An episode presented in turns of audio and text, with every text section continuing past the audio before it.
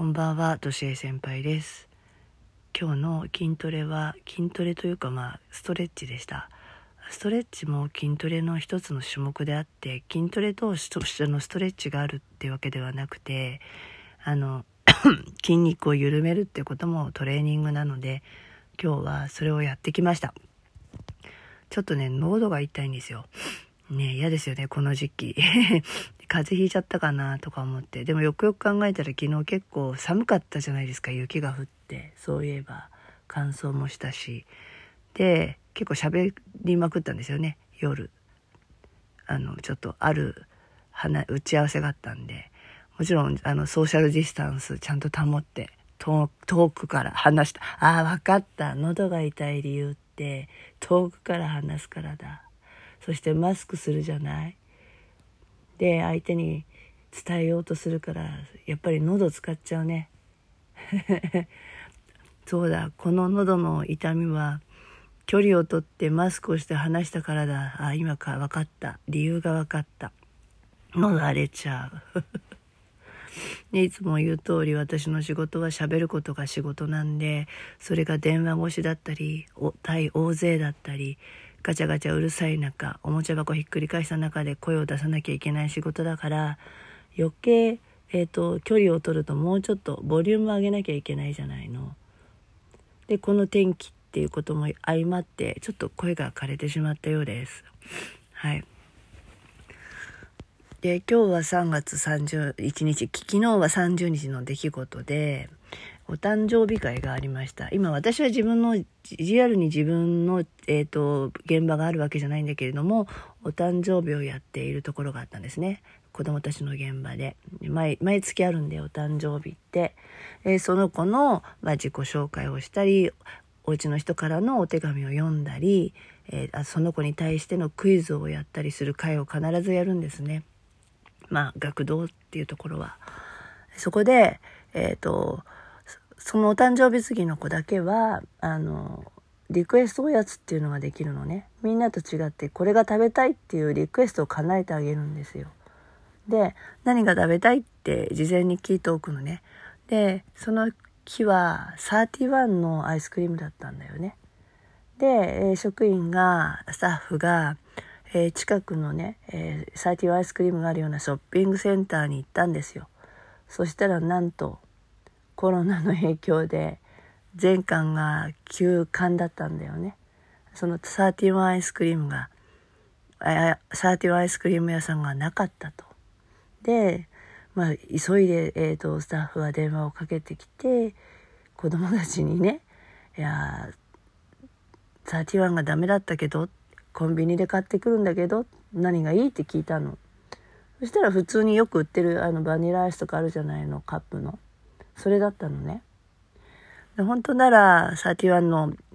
アイスクリームいいなってなるところがでもその普通の普通にスーパーで買えるようなコンビニで買えるようなカップのアイスクリームだったのよバニラの。でも子供たちって普段がっかりもしないのよ。ええー、とも言わなかったの。ちゃんと今日さ、買いに行こうと思ったんだけど、コロナの影響で、ったら子供もさ、別に、もうもう子供たちも慣れてますよね。普通に何事もなかったようにそのアイスクリームでいいって、喜んで食べたわけ。だから、なんだろう、今世の中に起こってることってこういうことじゃないのかな。なんか、本当はやりたかったパーティーができなくてとかさ、家でちょっと普通に食べてみようとか、ね、いろんなイベントが、ね、自粛しなくちゃいけないお花見を自粛しなくちゃいけないとかあったじゃない？大きなイベントが。でもそれやめてちょっと散歩して花見をしてみようみたいな。それでもいいそれでもいいんだっていうこと？何も何も過敏にしなくてもいいし大きくやらなくても楽しめるっていうのを子供が自身が教えてくれたっていうか、本当は31が食べたかったのにコロナの影響でこのアイスになっちゃってなんていう子は誰も一人もいなくって、な、で、それでもアイスクリームが自分で選んで自分がリクエストして、そのおやつが食べれたっていうことで十分満足っていうか、普通に受け取れるんだよね。がっかりもせず。言ったらまたさ31のアイスクリームまた食べれるわけじゃんこれで一生食べられないわけじゃないじゃん今食べられないだけ今日の今日食べられなかっただけでもアイスクリームを食べられないわけじゃないっていうさ。まあ31のがちょっと高いかもしれないけどでも値段でもないしねと思って。アイスクリームが食べられるっていうことが目的じゃないかじゃん買えないからあくまでもその子がお誕生日でよかったねっていうお祝いの気持ちじゃ気持ちじゃないですか。だからそのものがたとえそう何ものじゃないんだよなと思ったのが子供たちの姿を見て本当に思ったんですよ。普通のスーパーでいつでも買えるようなカップアイスでも十分嬉しいしそういう風になってしまったことに対して子どもたちは妙にがっかりもしないし今私彼ら偉いなと思うのはなかなか外で遊べなくって校庭に遊べるのも何時間を各学年ごととかに回してるんだけどでもそれでもその時間に精一杯遊ぼうとしてて遊べないことに対してすごく不満を言ったりもしていないんだよね。うん、ちゃんと今の状況を素直に受け入れてそのままのあるがままを受け入れて、うん、与えられた状況で精一杯楽しむっていうのは子どもの柔軟性を見た時には大人は見習わなきゃいけないなと思いました。うん。なん最初はさ、えー、なんかあの、大変だったですよね。なかなか外に出れないから、こう、窮屈で窮屈で。やっぱり落ち着かない子は落ち着かない。わめく子はわめく、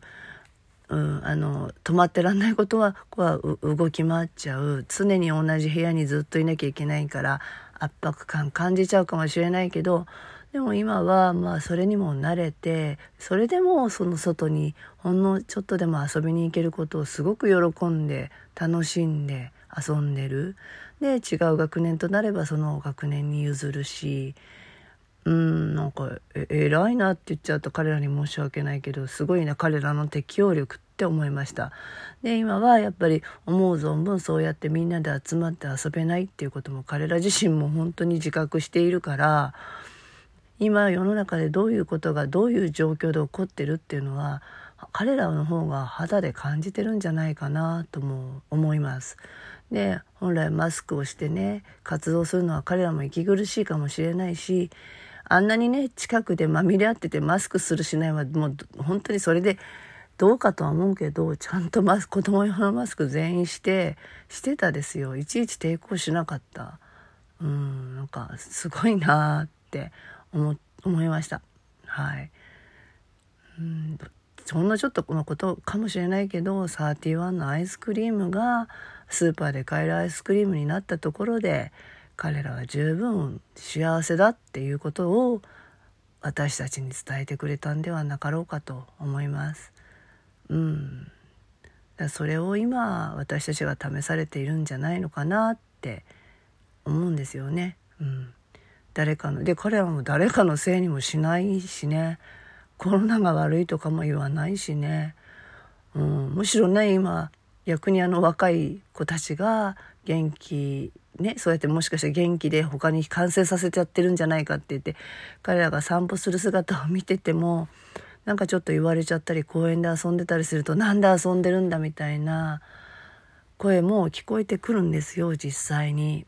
うん、でもさ彼らはこれからこれからの命だしこれからの力パワーじゃない？だから彼らのパワーを削ぐことなく彼らのなんか生きる希望を失わせてはいけないなって思ってるんですよ。うん、暗い世の中を暗い私は暗いとは思ってないんだけどね。悲観的な世の中をなんかネガティブな情報のある世の中を彼らには教えたくないっていうか伝えたくないっていうかああのいい話をしたいわけじゃなくって、うん、あ彼らは与えられた状況の中で淡々と遊ぶ。淡々と遊ぶっていうのはことだなと思いました。はい、うん、だからなんかそのすごく悲観的になったり不安になってしまってるのは大人の方であっていや子供はいつも言う通りたくましくその変化に適応できるのは本当に子供の方があるなと思ってます。はい。では以上です。はい。